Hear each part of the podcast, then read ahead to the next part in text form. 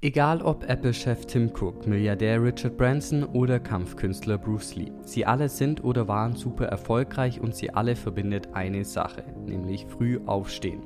Aber wird man dadurch tatsächlich erfolgreicher?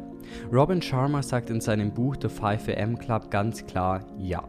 Das Motto Own Your Morning, Elevate Your Life. Also sprich, gestalte deinen Morgen und in deinem Leben wird alles möglich.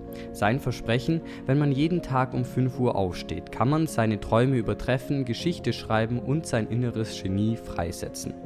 Wenn man morgens um 5 Uhr aufsteht, ist man schon mal vor den meisten Menschen wach, denn die meisten Deutschen stehen an Arbeitstagen zwischen 6 und 8 Uhr auf und an freien Tagen eher später.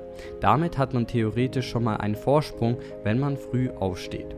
Der große Vorteil also, man hat seine Ruhe, wird von niemandem abgelenkt und kann an Dingen arbeiten, die einem wirklich wichtig sind. Wenn man also jeden Tag um 5 Uhr aufsteht, kann man sich von der Mittelmäßigkeit lösen und außergewöhnlich werden.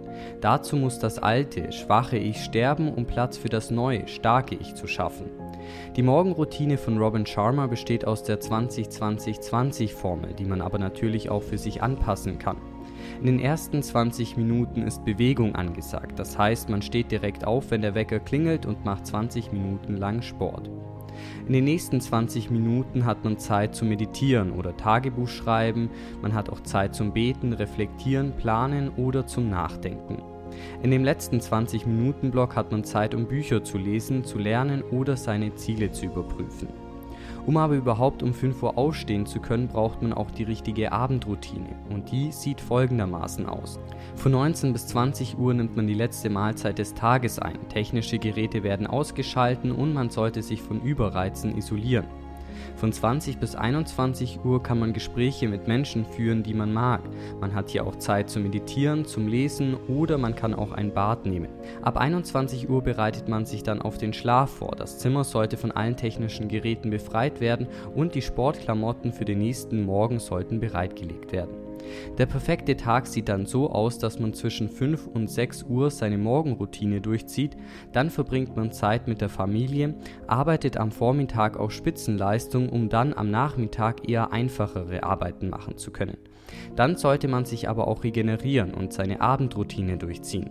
In der ersten Stunde am Morgen und in den letzten Stunden am Abend benutzt man dabei keine technischen Geräte.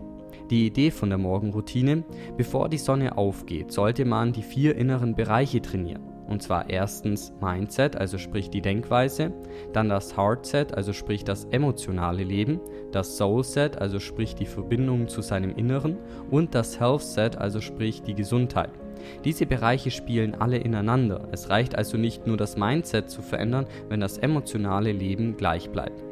Angeborenes Talent ist dabei nicht so wichtig wie das, was man durch harte Arbeit und Hingabe erreichen kann. Viele Menschen arbeiten nicht an ihren Talenten, weil sie denken, dass sie sowieso nicht das Zeug dazu haben. Und diese falsche Einstellung bewahrheitet sich dann natürlich auch. Man darf sich allerdings auch nicht ablenken lassen. Wenn man sich ablenken lässt, heißt das, dass man Angst davor hat, das Beste aus sich herauszuholen. Da Teilzeitengagement zu Teilzeitergebnissen führt, sollte man sich seinen Zielen am besten Vollzeit verschreiben. Denn um in etwas ein Meister zu werden, braucht man mindestens 10.000 Stunden Praxis. Dabei ist das, was man jeden Tag macht, wichtiger als das, was man ab und zu macht. Und selbst eine einprozentige Verbesserung gegenüber des Vortags sorgt auf lange Sicht gesehen für mehr Erfolg.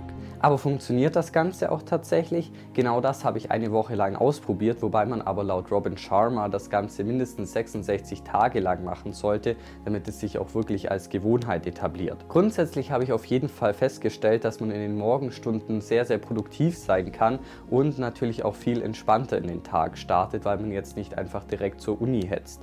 Allerdings habe ich bereits am zweiten Tag ein großes Problem festgestellt. So, Samstagmorgen, das heißt, der Plan ist jetzt drei Videos fertig zu schneiden, aber vorher muss ich euch noch etwas gestehen, denn heute Morgen habe ich den Wecker dann doch nochmal auf 7 Uhr umgestellt.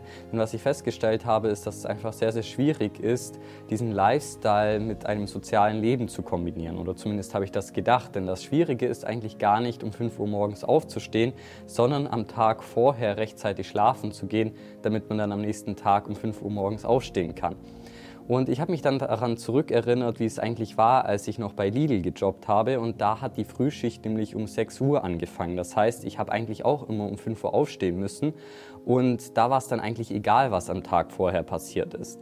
Und das ist eigentlich ganz interessant, wenn man mal überlegt, dass man da ein Unternehmen reich macht, also nicht, dass ich es jetzt Dieter Schwarz nicht gönnen würde, aber die Frage ist dann trotzdem, warum schafft man es für sich selbst eigentlich nicht? Und genau dieses Problem hatte ich auch noch an anderen Tagen, denn wenn man mal darüber nachdenkt, dann passieren sehr viele soziale Aktivitäten am Abend und wenn man jetzt gerade um 21 Uhr noch unterwegs ist und gerade eine gute Zeit hat, dann will man sich natürlich jetzt auch nicht ausklinken, um dann schlafen zu gehen. Das Schwierige ist also eigentlich gar nicht das frühe Aufstehen, sondern das frühe Schlafen gehen, um dann früh aufstehen verstehen zu können.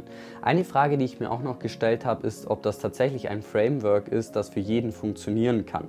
Denn eigentlich unterscheidet man ja in der Wissenschaft zwischen verschiedenen Schlaftypen, wie zum Beispiel Eulen und Lerchen, oder andere, wie zum Beispiel Sebastian Silvester in seinem Buch Biohacking für Unternehmer, unterscheidet vier Typen. Ich möchte das Ganze aber auf jeden Fall noch länger machen und ich würde auch jedem von euch mal raten, das Ganze einfach mal auszuprobieren, um herauszufinden, ob es zu euch und eurem Lebensstil passt.